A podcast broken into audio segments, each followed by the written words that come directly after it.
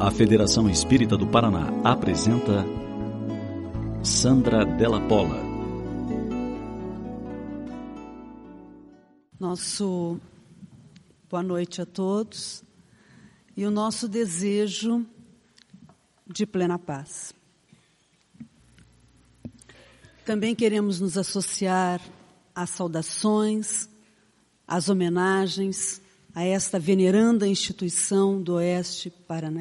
do Oeste Curitibano, que completa 67 anos de prestação de serviço à causa do Cristo na iluminação dos nossos corações. E deixa-nos a todos um grande desafio. Que saibamos honrar com nossas ações, com o nosso esforço, com a nossa esperança, aqueles da primeira hora que fizeram as, os alicerces, enfrentaram as dificuldades imensas e nos legam hoje esse patrimônio espiritual que a todos nos recebe, nos trata e nos emociona. A decisão de ser feliz. Jesus teria oportunidade, mais de uma vez, em assegurar as potências da alma humana. A propósito, os estudiosos do campo da educação vêm enaltecendo o trabalho do mestre particularmente nesse sentido. Na medida em que a aprendizagem está intimamente relacionada com o conhecimento do educando e com a convicção nas suas potencialidades, é imprescindível para o êxito do processo educacional acreditar na pessoa humana ou seja, acreditar na sua capacidade de aprender. Na medida em que isso se torna compreensível, Jesus vem sendo apontado também por este aspecto como um pedagogo por excelência, o maior de que se tem notícia. Aliás, ele é o pedagogo maior de que se tem notícia não apenas por isso,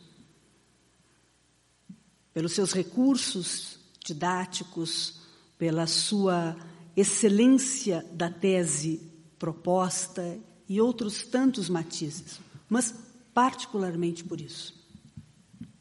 Em todos os diálogos com os alunos, com as pessoas, ele sempre apostaria, e aqui não no sentido comum da palavra, mas no sentido técnico, na educação das potências da alma do educando. A rigor, se nós formos refletir com maior profundidade, uma das causas da sua tarefa e da aceitação da tarefa por parte dele está exatamente nisto: em acreditar viável o ser humano. Na medida em que ele não tinha nenhum compromisso reencarnatório, ele não estava adstrito às questões da, do cumprimento das responsabilidades promovidas pelas escolhas menos felizes e que faz a todos nós aqui estarmos, de alguma forma, na medida em que ele já se encontrava num estágio de crescimento em que não devia, assim dito, ao planeta, então a gente pode dizer que ele de fato foi o personagem único até hoje que efetivamente escolheu estar aqui. E não teria um sentido maior essa escolha se não houvesse possibilidade de êxito ao projeto. Não se pode imaginar um investimento de tal escala, a mobilização de forças de tal envergadura, senão porque o dono do projeto acreditasse no seu destinatário. Mas isso ficará evidenciado nos diálogos propriamente ditos. Em todas as vezes que ele interage, ele demonstra acreditar nas potências da alma humana. É bem verdade que, não raramente, elas estão estariam ainda naquele momento da conversação adormecidas, não raro transviadas. Mas, substancialmente, ele fazia um investimento no ser humano. Por isso que a nossa proposta de reflexão da noite não é exatamente querer demonstrar que nós temos a potência de ser felizes. Porque isto já está suficientemente alavancado. Porque nisso se constitui toda a proposta educacional trazida pelo Mestre Jesus e rediviva belamente pela doutrina espírita. Quando a obra basilar começa a descortinar o espírito, particularmente na sua segunda parte e dali em diante, não restará mais dúvida no campo da estrutura íntima do espírito, das suas possibilidades, das suas potências, das suas faculdades. Criado naturalmente para desenvolvê-las, mas só é possível desenvolver o que em tese se tenha. A proposta de reflexão da noite, que queremos dividir com os amigos, é: então, por que exatamente não somos felizes?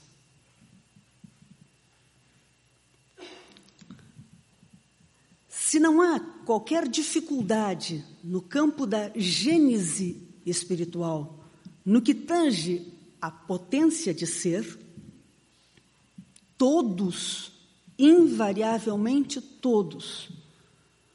Fomos criados simples e ignorantes, mas todos, invariavelmente todos, com a fatalidade da perfeição relativa. Se todos trazemos o mesmo conjunto de possibilidades no campo das faculdades, das potências. Por que exatamente? Mesmo no século XXI, ainda não somos felizes. Em parte porque não conhecemos essas coisas, sim. Em parte porque ainda ignoramos a realidade do Cristo, que é para nós um personagem estranho, pasmemos para os próprios cristãos. Não raro nós vamos nos ver em conflito diante da própria tese, quando não ignorantes da profundidade da própria tese. Então, sim, em grande parte, talvez, nós não tenhamos construído ou optado por escolher a felicidade porque não sabemos exatamente do que se trata. Então, resta aí uma, uma questão conceitual a ser estruturada intimamente. O que é efetivamente ser feliz? Já que eu tenho a potência de ser, o que é exatamente ser? A minha mãe costumava dizer, quando eu era criança, e afirmavam-se muitas inverdades a meu respeito, de que não seria exatamente uma criança muito comportada, Então, vez ou outra, eu era convidada a algumas reparações, ou mesmo a algumas reflexões. Eu não sei exatamente se eu posso dizer pela minha idade que lancei o cantinho da meditação, mas de qualquer forma eu usei substancialmente. E a minha mãe tinha uma frase muito interessante. Quando tu está bem, tu pensa que tu está mal. Para que quando tu esteja mal, realmente tu acaba te dando conta que antes tu estava bem. Então a questão conceitual é significativa. Porque se nós não estruturamos o conceito de alguma coisa, nós nem sequer às vezes nos damos conta que estamos com aquela coisa. E vamos procurá-la aonde ela não está. Se nós não sabemos o que é um diamante, quem sabe temos o diamante. Mas saímos em várias estradas a buscar um diamante. O quanto é conhecida essa lenda antiga? De que certa feita um sábio teria passado por uma determinada região do Oriente, aonde costumeiramente era costume, costumeiramente, as pessoas davam uh, hospedagem a quem transitava, a quem viajava. Então, o indivíduo pernoitava na casa e depois prosseguia sua viagem. Então, o sábio bate numa determinada residência e é recebido pelo dono da casa. Depois da janta, o sábio, ao sentar-se na sala de estar, pergunta ao dono da casa se ele é feliz. E ele, reflexionando um pouco, diz: sim, penso que sim. Por que você é feliz? Como você sabe que você é feliz? Você sabe que sabe, eu tenho essas coisas. Né? Muitas perguntas e muitos porquês. É exatamente isso que se chama a ciência da filosofia. E é exatamente isso, muitas vezes, que a gente não quer saber. Me diz como é que eu faço, está tudo resolvido. Mas pensar é fundamental. Senão, por todos os benefícios que nos pode trazer no rumo da felicidade, por todos os malefícios que evita. O cérebro acionado no campo biológico previne-se de determinadas moléstias e não envelhece. Vejam que maravilha. Essa ideia de que ao atingir 50, 60 anos, nós estaríamos velhos do ponto de vista neuronal, não é uma verdade necessariamente. Porque, não obstante os neurônios sejam de fato células que não nascem, não renascem, diferentemente das epiteliais e outras do nosso sistema fisiológico, que podem ser substituídas, todos nós nascemos com um número X, e, portanto, ao morrerem, há uma diminuição e não uma reposição. O fato é que o homem mais inteligente da Terra usa um terço do cérebro. O que significa dizer que a maioria de nós podia ter o mesmo cérebro em três encarnações.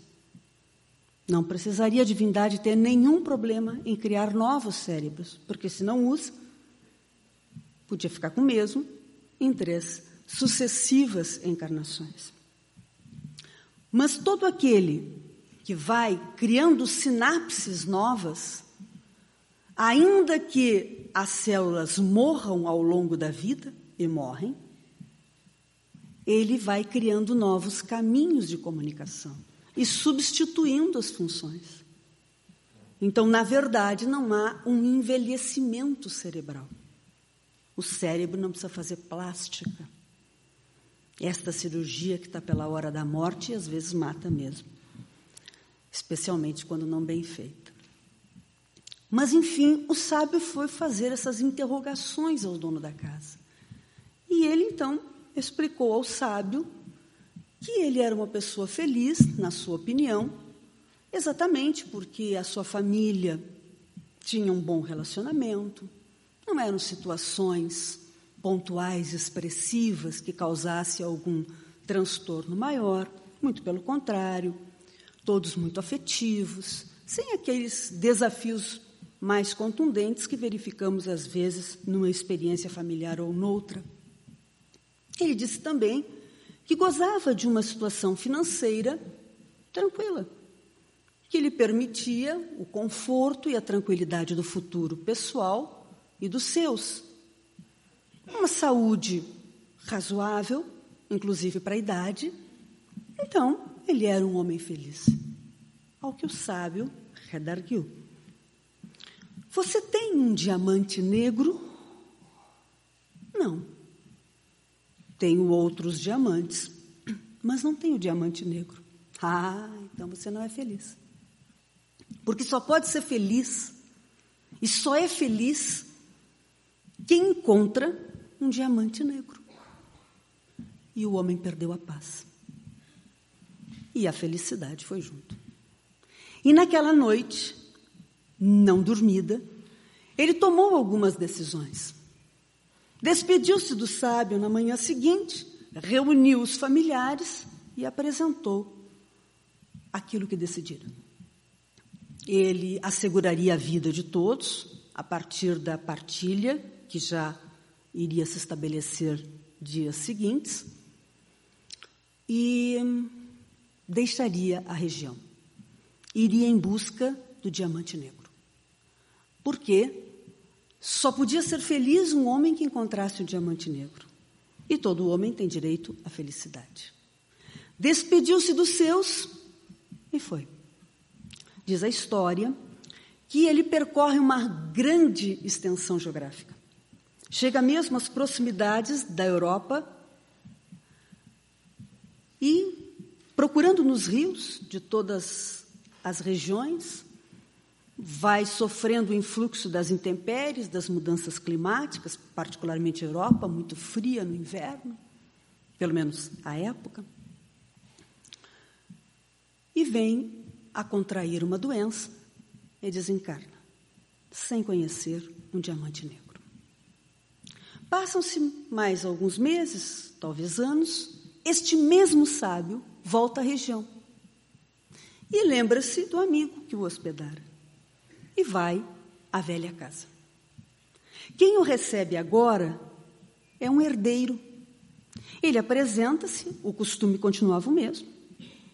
É hospedado, janta, volta a sentar-se na mesma sala e naquele momento que iniciam as conversações, o sábio fica estupefato.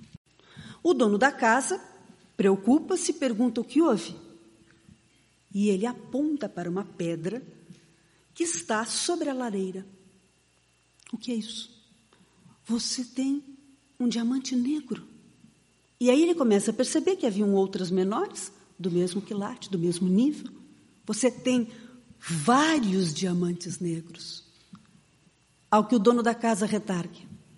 Essas pedregulhos, eles fazem parte da limitação do riacho que corre aqui nos fundos da propriedade. Eram as pedrinhas do riacho que o outro pisou durante toda a sua vida.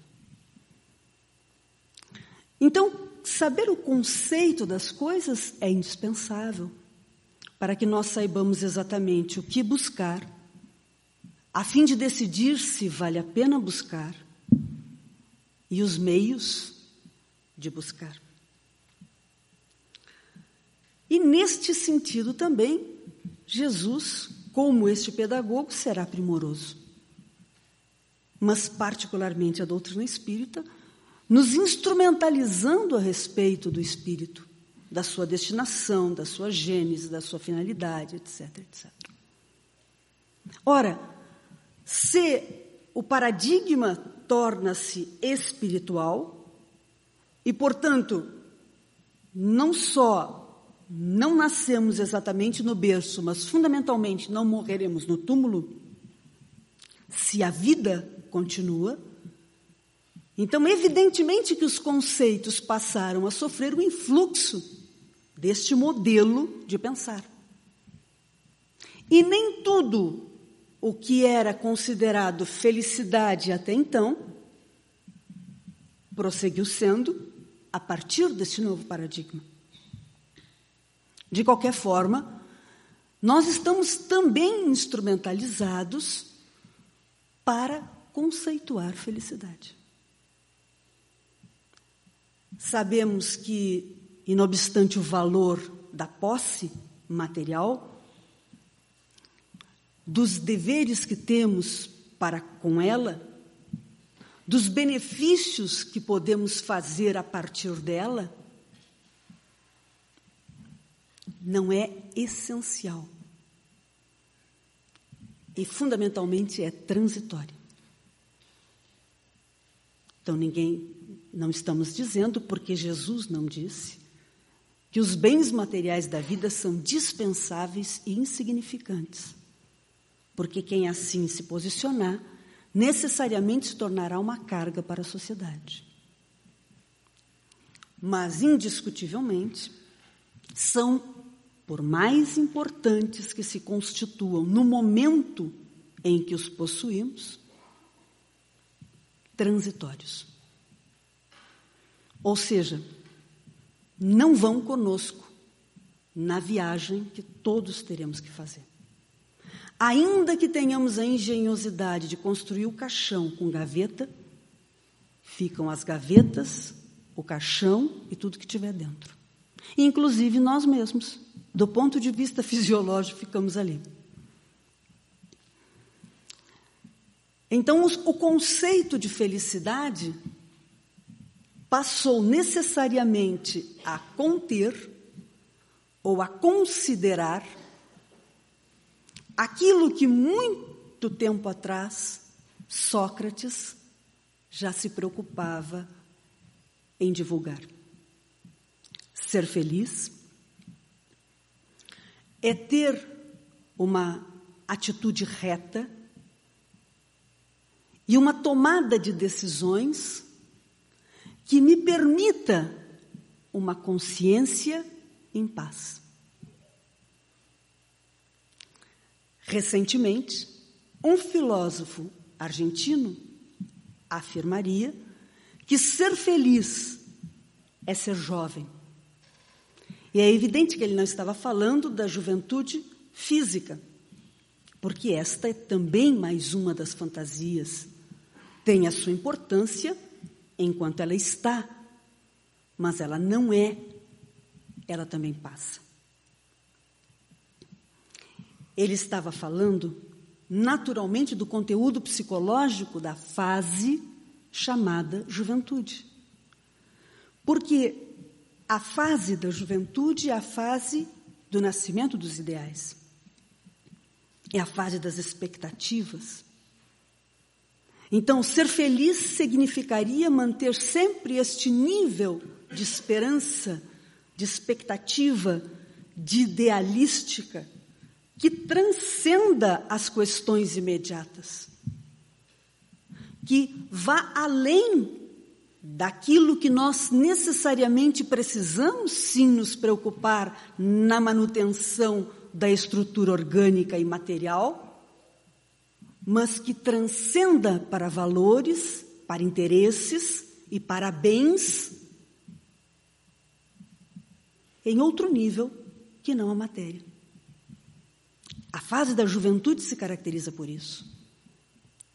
Se não está exatamente assim em nossos dias, não se deve à incompetência da juventude, mas quem sabe, a larga e perniciosa influência e a ação criminosa que exercemos enquanto sociedade sobre a fase infantil e juvenil nesses últimos tempos, solapando-lhe as possibilidades de ser criança e de serem jovens, trazendo-lhes uma carga de solicitação e de influência doentia que vem mudando os rumos de muitos e cortando as expectativas de outros tantos. Mas, de qualquer sorte, A psicologia característica desta fase é essa.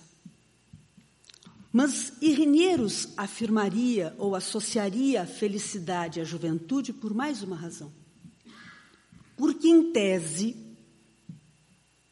e vejamos que nos países menos evoluídos é realmente em tese, é a fase em que nós ainda não realizamos uma ação que inviabiliza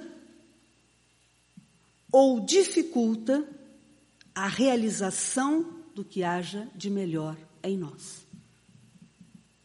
Então, o que o filósofo em tese está querendo dizer?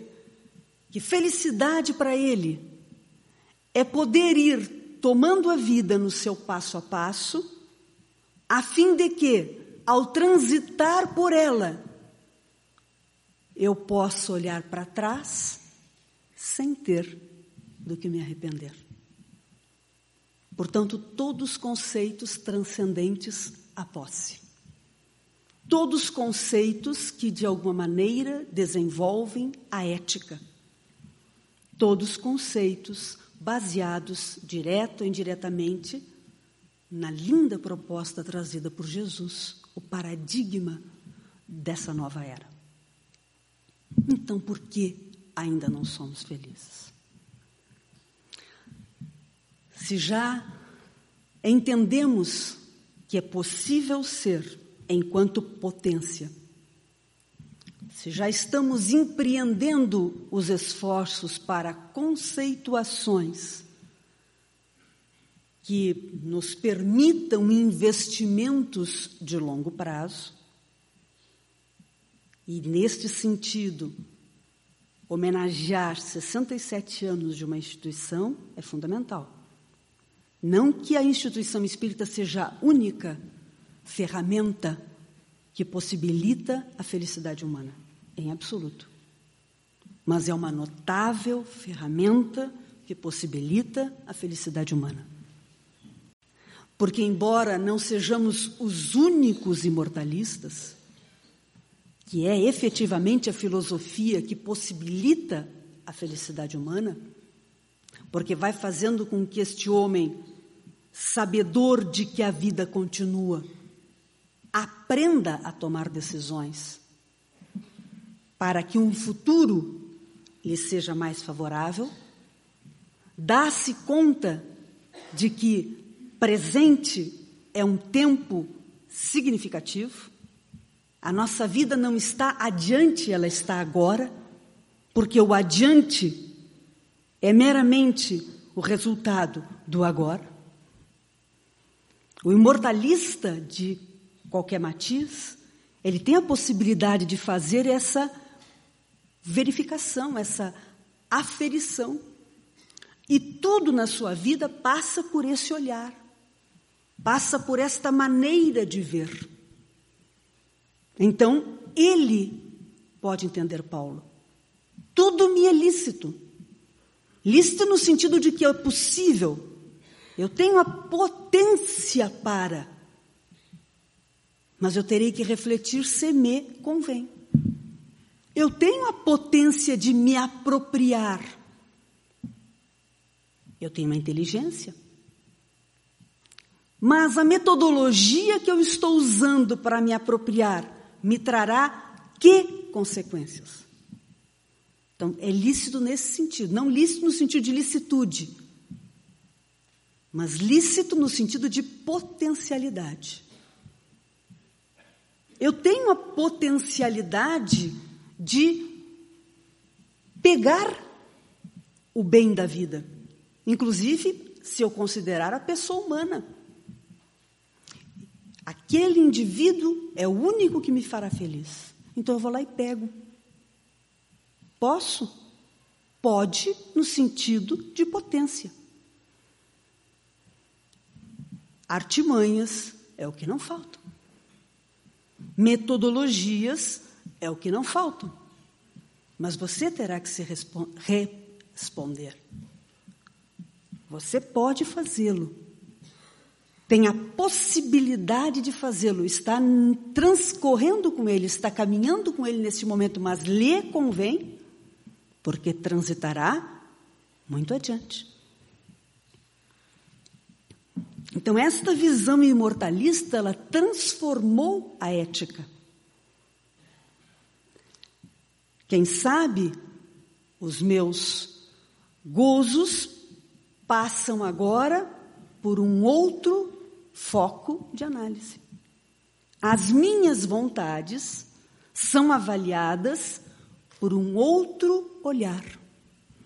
Não apenas do vontade enquanto querer, não apenas vontade enquanto poder, mas vontade enquanto convir. Esta é a ética imortalista. E por isso é uma ética mais condizente com a fraternidade, com a justiça, com a paz. Porque cada indivíduo, ao dar-se conta que ele efetivamente tem força, que ele efetivamente tem a possibilidade da realização da atitude X ou Y, ele vai refletir em relação à conveniência da atitude X ou Y. Não mais porque agora alguém lhe vigia os passos. Porque mesmo que nós imaginássemos uma sociedade perfeita, onde todos os passos pudessem ser vigiados, haveríamos de convir que alguém, em algum lugar, poderia transigir poderia escapulir. Por mais perfeita que fossem as regulamentações, por mais bem elaborados que fossem os sistemas de análise, de julgamento, de avaliação das condutas humanas, o mundo íntimo é indevasável. Os espíritos disseram a Kardec que a liberdade única absoluta que nós podemos pensar é a interna. Então, pelo menos no campo virtual, ele estaria realizando. E se somos espiritualistas, ou mesmo aqueles de nós que não fôssemos, mas que vamos entendendo, mesmo na realidade grosseira do mundo material que vivemos, a física quântica vem desvendando estágios de matéria deste mundo, naturalmente, mas estágios de matéria nunca antes pensável. Por exemplo, o pensamento. Elemento altamente construtor de uma realidade concreta. Não enxergável, talvez, com os olhos, mas tão concreta quanto aquela enxergável pelos olhos. Então, imaginar que seja possível controlar este homem este homem modificará suas condutas e efetivamente se tornará um cidadão social na medida em que ele compreenda da conveniência ou da inconveniência de determinadas atitudes X ou Y. A rigor, no próprio campo material, nós podemos confirmar isso. O quanto investem os países desenvolvidos na questão educacional o quanto investem os países desenvolvidos na questão da efetividade das suas leis, não apenas para responsabilizar o infrator X ou Y, mas porque da eficácia da lei nasce a educação da sociedade. Não é apenas a questão pontual daquele cidadão que transigiu a regra e o contrato social, que precisa a sociedade dá conta, mas é porque ele se tornará um exemplo. A sua atitude se torna conhecida. E a forma como aquela atitude é tratada estimula a virtude ou estimula o vício. Porque se não dá nada, por que, que eu não vou fazer? Agora, para os imortalistas, esta venda da mídia de que não dá nada, não é exatamente assim. Porque ainda que eu venha escapulir da justiça humana, Deus, provavelmente sabendo que existiríamos, nós, os criativos brasileiros, onde colocou a lei? Consciência. O chip não está fora para fotografar, porque este a gente inibe com mecanismos X ou Y. O chip está dentro, é fotografa. E então é uma questão de definição do convém ou do não convém. E por isso a divulgação das teses imortalistas são pedagógicas para a humanidade, não são apenas religiosas no sentido formal da palavra, mas são religiosas no sentido que possibilitam um processo educacional de fato integral que transforma e constrói um cidadão que possa viver no mundo, interagindo no mundo e contribuindo no mundo consigo e com os demais. Particularmente, nós dissemos que o Espiritismo é uma ferramenta apreciável, embora não única, porque a imortalidade da alma explicada pela ciência espírita, convenhamos, a partir das pesquisas, a partir do alto investimento na metodologia de Kardec e etc, etc, mas substancialmente a partir do fato da comprovação do tal de mundo espiritual, na medida em que esse mundo espiritual deixou de ser algo abstrato para ser algo concreto, as coisas se fazem mais incisivas e mais atuantes deste meu processo de escolha, nessas minhas tomadas de decisão. Porque eu sempre soube que haveria consequências dos meus atos. Mas exatamente o que, que era um céu e o que, que era um inferno? Cá entre nós, aos 12 anos, quando mais ou menos eu entendi a descrição, eu achei o céu um lugar não muito atraente. Porque aos 12 anos tocar harpa não é atraente.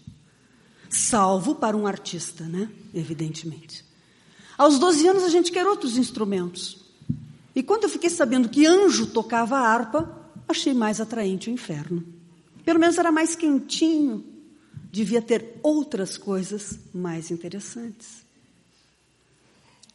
Mas quando nós vamos descortinando este mundo espiritual, que Kardec o fez com tanta precisão e com tanta minúcia, não satisfeito em descrevê-lo esparsamente na revista espírita, nas suas pesquisas, não satisfeito com as obras básicas iniciais, ele ainda teria preocupação de concretizar esse mundo pedagogicamente na segunda parte do céu e inferno. Porque qualquer indivíduo que lê a segunda parte da descrição dos espíritos depoentes vai começando a estruturar mentalmente nos seus arquivos os espaços. Mas, indiscutivelmente, nenhum de nós pode negar a grande contribuição que deu André Luiz nesta área. A partir da série Nosso Lar, este mundo então passa a ser algo que nós podemos colocar e mapear. E assim sabemos exatamente o que vamos encontrar, da mesma forma que a gente sabe o que vai encontrar quando vai a Paris, a Londres, ao Rio de Janeiro e assim por diante. Eu tenho um amigo, só para mostrar a importância desses aprofundamentos e desses conceitos da ferramenta espírita, eu tenho um amigo que formamos-nos praticamente juntos. E os primeiros honorários que ele ganhou, os amigos não adivinhariam o que, que ele comprou. Ele chega no escritório na segunda-feira com uma escritura, com a escritura de um túmulo. Mas ele não comprou o túmulo para tranquilizar a família, o que seria muito nobre. Ele chega com a escritura do túmulo e a primeira pessoa para quem ele apresenta a escritura é para mim. Eu estou te mostrando, Sandra, porque tu é espírita. Eu achei, sim, mas eu não entendo de túmulo. Posso entender de escritura de túmulo porque sou advogada. Mas porque sou espírita não entendo nada de túmulo. Mas, Sandra, veja bem, quando eu morrer, eu estou assegurado, assistirei os jogos do meu time de graça.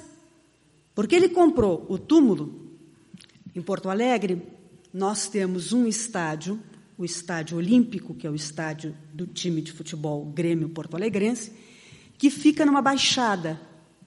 Depois temos um morro, e no morro tem um cemitério. O cemitério João 23. O que fez o genial colega? Comprou um túmulo no último andar do cemitério. Que eu não entendo porque é mais caro.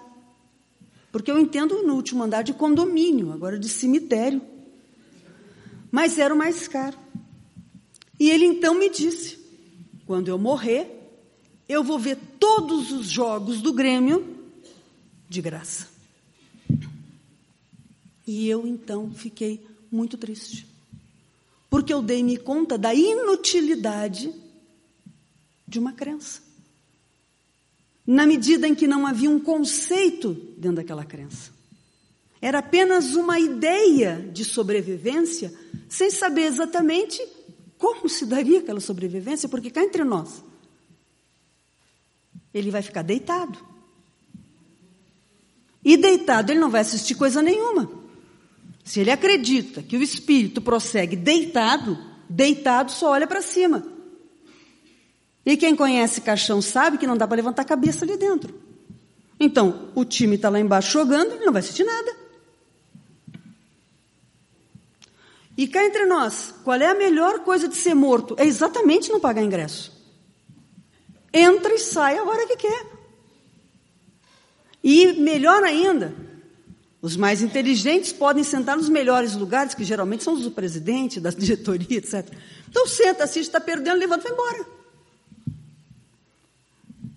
E eu então dei-me conta da análise preciosa deste mundo espiritual, o quanto estrutura a nossa possibilidade de tomada de decisões. Porque não é algo vago, mas é algo concreto. Então, resolvida também essa questão conceitual, resta saber por que, nós não somos felizes e em grande parte afirmamos, mesmo nós os espíritas cristãos, que não estamos felizes.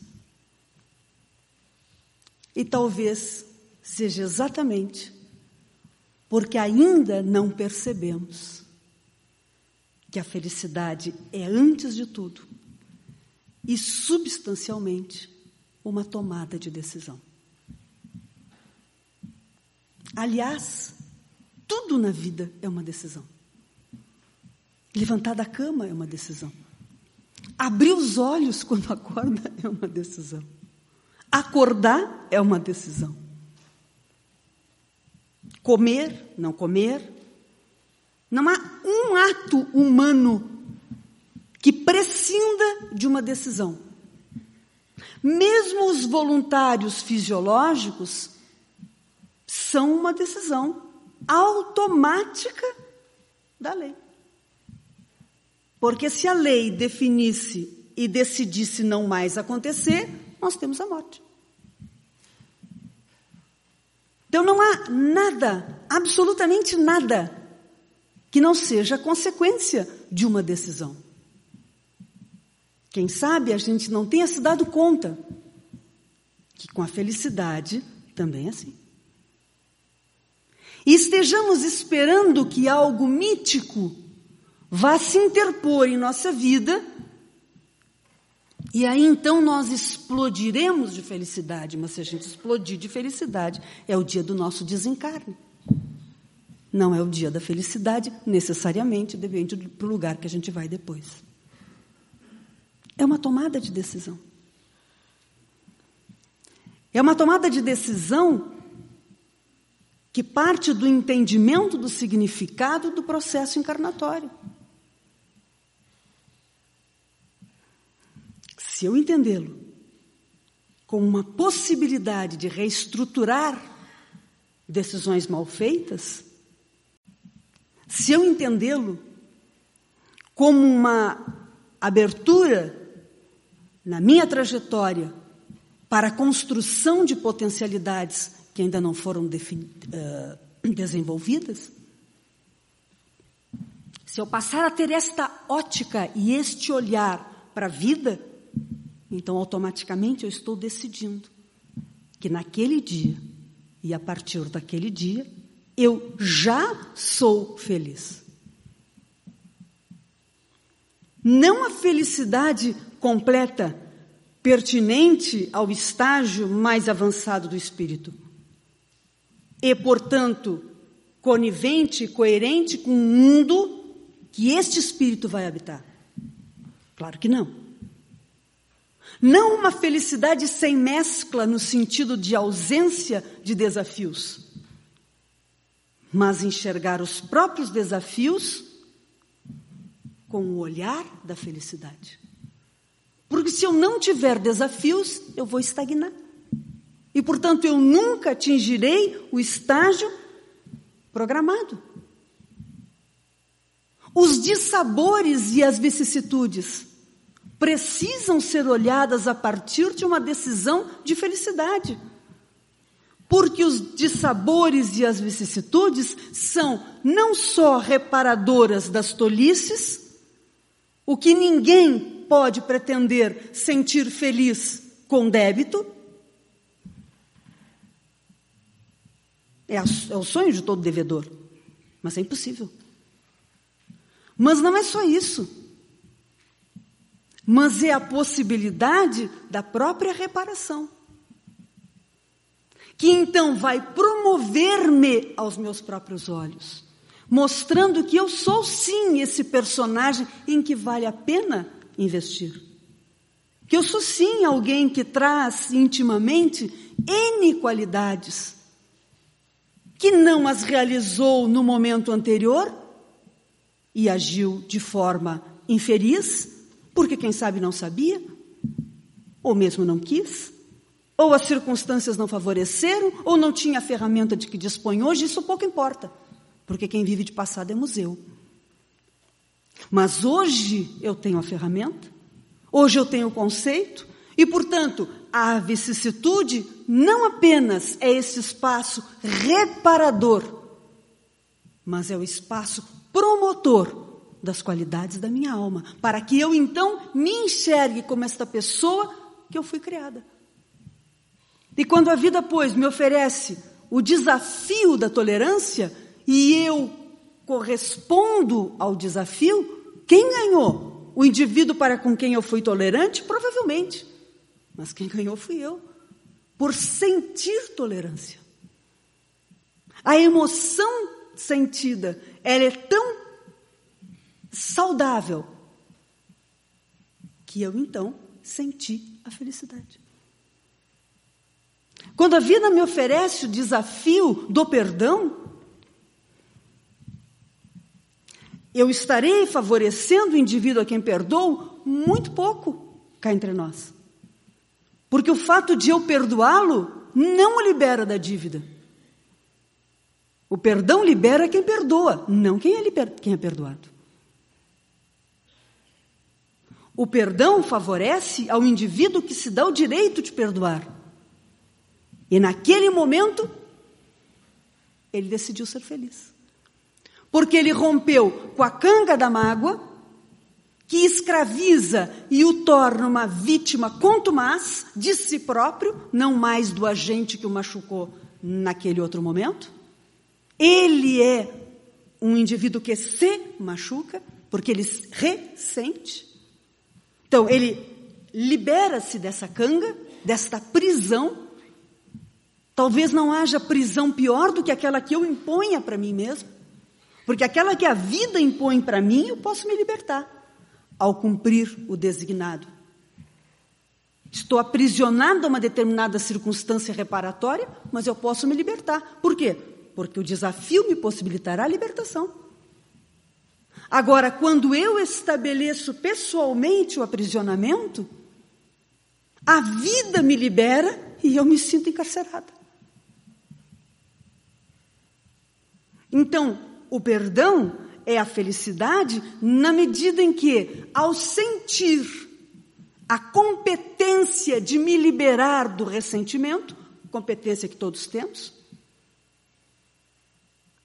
eu me dou conta, meu Deus, quão mais leve eu estou, quão melhor eu estou me sentindo comigo. Independentemente de todos os outros estágios que eu tenha que caminhar no rumo do perdão. Ah, mas eu não consigo esquecer. Claro, tu não é desmemoriado. Só desmemoriado vai esquecer o fato. Quem tem Alzheimer, é evidente que eu vou me lembrar do fato. Agora, está na minha competência decidir se eu vou ressentir ou se eu vou lembrar. E ao lembrar, vou fazer todos os esforços para que aquilo fique aonde está. Então, efetivamente, o ser feliz é uma decisão. É uma decisão absurdamente pessoal e de entendimento da possibilidade de convergi-la e de conviver juntamente com todas as demais circunstâncias da vida que não necessariamente me tragam emoções agradáveis, que muitas vezes podem me convidar à convivência com a própria vicissitude, mas dependendo do olhar em relação à vicissitude, eu posso chorar sorrindo. Porque eu posso chorar em paz. Eu não sou algoz, eu sou a vítima. Pelo menos hoje. Eu não sou um indivíduo que promove, eu sou um indivíduo que sofre. Então, na verdade, eu sou aquele que me libero em relação ao passado. E, portanto, eu sou feliz. A decisão de ser feliz necessita do entendimento da oportunidade vivenciada no aqui e no agora. E no aprendizado, no passar a olhar a vida, as coisas e as pessoas com este paradigma que nós dizemos acreditar. E exigir-nos a coerência entre o que dizemos e, evidentemente, entre aquilo que agimos. Porque se dizemos que o processo encarnatório é uma possibilidade saudável e feliz, olhemo-lo como tal. Retirando a canga de transitar na terra com ah, eu sou um indivíduo muito provado, que muito eu espio, que bom. Porque se eu sou um indivíduo que transita, é porque eu sou um indivíduo encarnado. Pior seria quando estivesse ainda do outro lado. É uma questão de aprender, na verdade, a carregar a cruz. Tem indivíduos que preferem colocar pendurado no pescoço, claro que anda para baixo. Porque cruz não foi feita para carregar no pescoço, foi feita para carregar no, no ombro. Ela tem exatamente o ângulo para ficar mais leve. Então significa dizer aprender a viver de forma a tornar a vida o mais saudável, o mais tranquila, o menos grave que ela possa ser. Porque todos, invariavelmente, carregaremos as respostas das nossas escolhas. Agora, como vamos fazê-lo? Se é acrescido de uma visualização de dor e de canga, ou visualizando como oportunidade reparadora e desenvolvedora daquilo que temos de melhor, isto é a decisão de ser feliz. Observemos. Quantas vezes as coisas se tornam piores, não exatamente em relação à lei de causa e efeito. Nós preferimos dizer que é em relação à lei de causa e efeito. na fuga escapista de não ter que assumir uma atitude. Mas as coisas são piores porque nós as fazemos piores. Com omissão, com a negligência, com a ausência de reflexão. O quanto a vida já podia ser melhor aqui e agora, independente de todos os desafios, porque passa este planeta de provas e expiações. Se pelo menos nós fôssemos pessoas, no mínimo, de melhor humor. Porque humor não tem a ver necessariamente com felicidade, tem a ver com educação. Se nós aprendêssemos a conviver uns com os outros,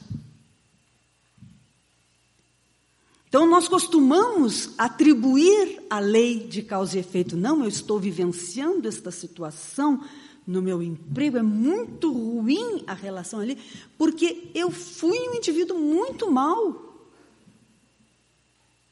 Então, é claro, é, nesse, é, razoável que as pessoas não gostem de mim. As pessoas não gostam de mim porque eu sou mal educado, não é porque eu sou um indivíduo que está reencarnado para ser punido. Eu não cumprimento ninguém, eu não agradeço a coisa nenhuma. Eu, eu não me interajo, eu não presto nenhuma gentileza. Eu quero ser querido de que forma? Não, na minha família tudo é meu inimigo.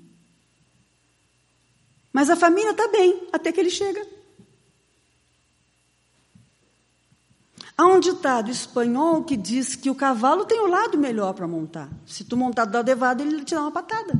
Então significa que na vida sempre há uma maneira melhor para fazer as coisas.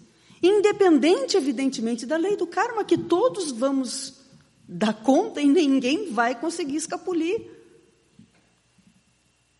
Genial, só para caminharmos para o encerramento, a interpretação do próprio Kardec nessa matéria. Talvez a mais notável das análises destas questões de decidir ser feliz seja dele mesmo. Lá no capítulo 5 do Evangelho segundo o Espiritismo. Quando ele vai, antes de tratar do objetivo do capítulo, que naturalmente é explicar as causas anteriores das aflições, porque o grande objetivo do capítulo é explicar as aflições que são inexplicadas. Mas antes da belíssima análise das causas anteriores, do aprofundamento lúcido, pertinente, valiosíssimo do processo reencarnatório como reparador e estimulador de relações melhores e explicando-nos as situações inexplicáveis ou inexplicadas, ele coloca uma outra matéria, que não, a rigor não seria daquele capítulo. Causas atuais das aflições. Ah, eu passo muito mal quando eu como. Tomei veneno na última encarnação. Não, é a televisão que está ligada, passando tudo que é loucura possível, imaginável, todos os desastres do planeta, a destruição, e é o crime do dia, que eu assisto desde que eu acordo até que eu deito, e o problema é do veneno da outra encarnação, que eu não sei nem se eu tomei. Mas com toda certeza estou tomando agora. Eu só seguro, se a gente observar, a gente segura o controle, mas o dono do espectador é o controle. Eu só aperto, mas é ele que decide o que eu vou ver. Então Kardec analisa exatamente isso mostrando que de fato existem questões do passado que não são mais possíveis de serem alteradas, minoradas talvez, reparadas sem dúvida alguma, mas modificadas não. Mas entre estas e as centenas de outras questões do dia a dia que eu vivencio em função das escolhas daquele dia, cá entre nós é uma larga diferença. As questões que eu sim tenho que sofrer as consequências, mas que não estão no passado encarnatório, e sim no passado do dia, da hora, do minuto, da semana, do mês, de como eu levei a minha infância, a minha juventude. Ah, eu hoje padeço de todas essas moléstias porque eu fui um indivíduo muito ruim na outra encarnação. Não, gastou toda a energia que tinha até os 30, fazendo o que podia e o que não devia. E agora transfere para a reencarnação as consequências daquilo que carrega. E o que não dizer da forma como nós nos educamos. Ah, meus filhos, eu devo lhes ter feito muito mal em outras vidas, porque hoje me tratam desta forma. Eu fiz muito mal nesta, porque não lhes dei educação, não lhes dei limite. Esses dias eu ia fazer o check-in para uma viagem e um pai, isso lá no aeroporto de Porto Alegre, o pai coloca o menino em cima do, do, da mesinha, diz para a tia o que, que o papai te ensinou, diz cachaça. Ai, todo o pessoal da companhia riu. E eu rezei tudo o que eu sabia para mandar prender uma criatura dessas. Porque tem que chamar o conselho tutelar numa hora dessa, pelo amor de Deus. Então, efetivamente, existe algumas questões pontuais, doloridas, sim, existem. Mesmo sobre elas e em relação a elas, eu posso decidir ser feliz, sim, na maneira que eu a encarar. Mas fundamentalmente eu posso decidir ser feliz tomando decisões agora que não compliquem daqui a cinco minutos a minha vida daqui a dez minutos a minha vida, daqui a um dia a minha vida, etc, etc. Eu tomar uma decisão que implique numa consequência favorável e promotora da minha felicidade. Porque é evidente que todos temos pressas, temos horários, temos isso, temos aquilo. Mas às vezes, para ganhar um minuto, a gente perde um dia resolvendo problema de trânsito. Porque assim como a gente tem pressa, todos têm na cidade. Então, a decisão de ser feliz, independente da ótica como eu olho a vida, está na sabedoria de decidir tudo e absolutamente tudo o que a vida me ofereça durante aquele dia, da melhor forma que eu possa naquele momento para que a resposta, que será inevitável, porque se o plantio é livre a colheita é obrigatória, seja no sentido promotor do que me convém. Mas se eventualmente eu me enganar, não tem problema. Aprenda com o erro, porque só errar não adianta. Ah, pois é bom errar porque a gente aprende. Tem gente que erra e não aprende, continua errando. Então, para aprender, não precisa errar. O erro não é pressuposto da aprendizagem. Agora, se ele eventualmente acontecer, já que aconteceu, aprenda com ele. Poderia ter aprendido sem ele, mas já que ele aconteceu, não o torne inútil na sua vida. Aprenda com ele. Então, nem, nem mesmo na eventualidade do erro, eu posso perder ou devo deixar de olhar pelo viés da felicidade. Porque se eu for inteligente, vou aprender com ele. E dali para frente, pelo menos aquele, não vou repetir mais. Os amigos vão dizer, Sandra, mas nesse sentido nós precisaremos de apoio X, Y, Z. Sem dúvida alguma. Kardec colocaria com muita propriedade um estudo belíssimo da lei de sociedade dizendo que nós estamos uns com os outros para ajudar-nos uns com os outros. Temos aptidões diferentes, não faculdades diferentes, mas temos aptidões diferentes. Então aí estão as ciências da saúde, da alma e do corpo.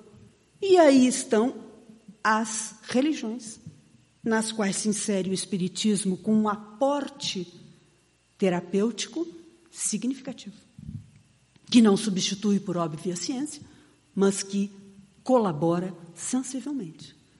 Então, se eventualmente nós estamos transitando num momento em que precisamos da atuação da sociedade em relação a nós, sejamos felizes, inteligentes e busquemos auxílio. É, eu estou no auge de uma depressão. Para isso tem médico.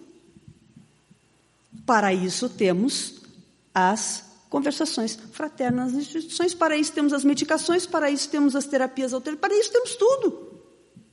Então não há nenhuma justificativa para que o indivíduo não decida pela felicidade. Muito pelo contrário. O convite é exatamente que ele tome a vida nas mãos e faça o melhor.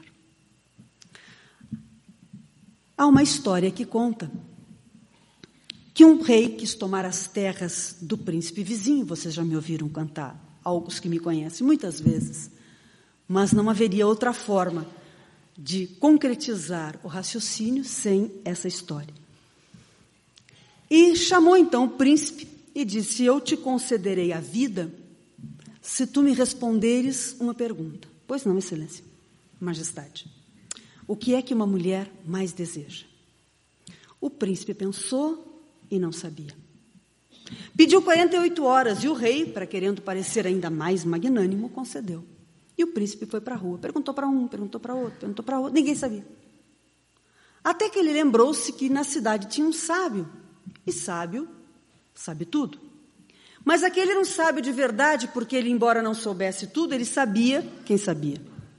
E disse ao príncipe: Naquela montanha tem uma bruxa, e ela sabe a resposta. O príncipe foi na montanha, bateu a porta da bruxa, de fato era uma coisa horrenda, e ela disse: Eu sei. Então me diga, minha irmã, porque eu contei tanto essa história que eu descobri que o príncipe é espírita. Vocês vão concordar comigo, é só esperar o fim. Os que não sabem, claro. Minha irmã, me diga, só se você casar comigo. E aí ele estava numa encrenca danada, né? era casar com a bruxa ou morrer. Ele achou que era melhor a primeira opção. Eu não sei, mas ele achou. Talvez fosse espírita mesmo, né? Porque nada pior que o suicídio. E se ele estava tomando a decisão de não manter a vida, ele estava fazendo suicídio indireto. Então, vejam que já minha irmã e não se matar já é um indício de espírita. Mas não parou aí. E ela contou para ele uma mulher mais deseja é autonomia, a possibilidade de tomar decisões. Ele volta, conta para o rei, o rei concede então a vida, e agora, mais uma prova de que ele é espírita. Não mente. Voltou para casar com a bruxa. Em todos os meus anos de exercício profissional, eu descobri que os príncipes, e infelizmente agora as princesas, não têm cumprido muito os seus contratos. Mas esse, como era espírita, voltou e casou com a bruxa. E eles foram para uma coisa muito antiga, que somente os que estão no Zenta aqui vamos saber do que se trata, que é a lua de mel. Em chegando lá, muito antiga, isso faz parte da história da humanidade. Em chegando lá, a esposa trocava-se no quarto ao lado e ele aguardava. Quando entra, uma moça belíssima, uma verdadeira fada. Quinta prova. Minha irmã, não entre. Eu sou um homem casado. E agora você já pode dar carteirinha para ele. E ele disse, e ela disse, perdão, meu bem, eu sou tua esposa. Mas como? Sim. Eu sou meio-dia bruxa e meio-dia fada. E você vai escolher os meios-dias. Ele disse: Não, meu bem, escolha você. Transcorreu a noite e na manhã seguinte o nosso príncipe estava de costas para a esposa. Sexta prova, não podemos dizer com medo, porque espírita absolutamente não tem mas com algum receio, o que é natural na nossa fase evolutiva, de virar-se, porque se ele dormiu com a fada, a perspectiva não era das melhores. Mas ele, sétima prova, orou profunda e sinceramente, provavelmente, a toda a Pleiade dos nobres espíritos e voltou-se. E quem estava ao lado dele? A fada. Mas como, meu bem? Muito simples. Você deixou eu decidir. E eu decidi ser fada. E efetivamente é exatamente assim a vida. A vida está em nossas mãos, neste momento. Não estará dali a pouco em relação a este momento, mas está em nossas mãos, em cada momento. Portanto, tomada a decisão de ser feliz, é evidente que nós deveremos implementar as ações para que isso venha em nossa direção. Então, tomemos a decisão. Reconhecendo, evidentemente, que existem ainda sombras em nosso mundo íntimo, como não? As quais temos que dar conta pela própria regra do processo encarnatório. Reconhecendo por evidente que existem elementos destas sombras extremamente dificultadores das melhores decisões que hoje queremos. O bem que eu quero eu ainda não faço, mas o mal que eu não quero, esse ainda eu realizo. Mas, insubstituivelmente, fundamentalmente, e principalmente nós temos que nos dar conta, tem que cair a ficha, na bela parábola do filho pródigo, como abrimos os nossos trabalhos, cair em si. Ou como diz a gurizada, cair a ficha de que substancialmente o que eu sou é um filho de Deus. E por isso, eu sou feliz. E a partir de agora, tomei essa decisão. Muitíssimo obrigado a todos pela atenção, pela generosidade da paciência e que Jesus nos mantenha na sua paz. Muito obrigada.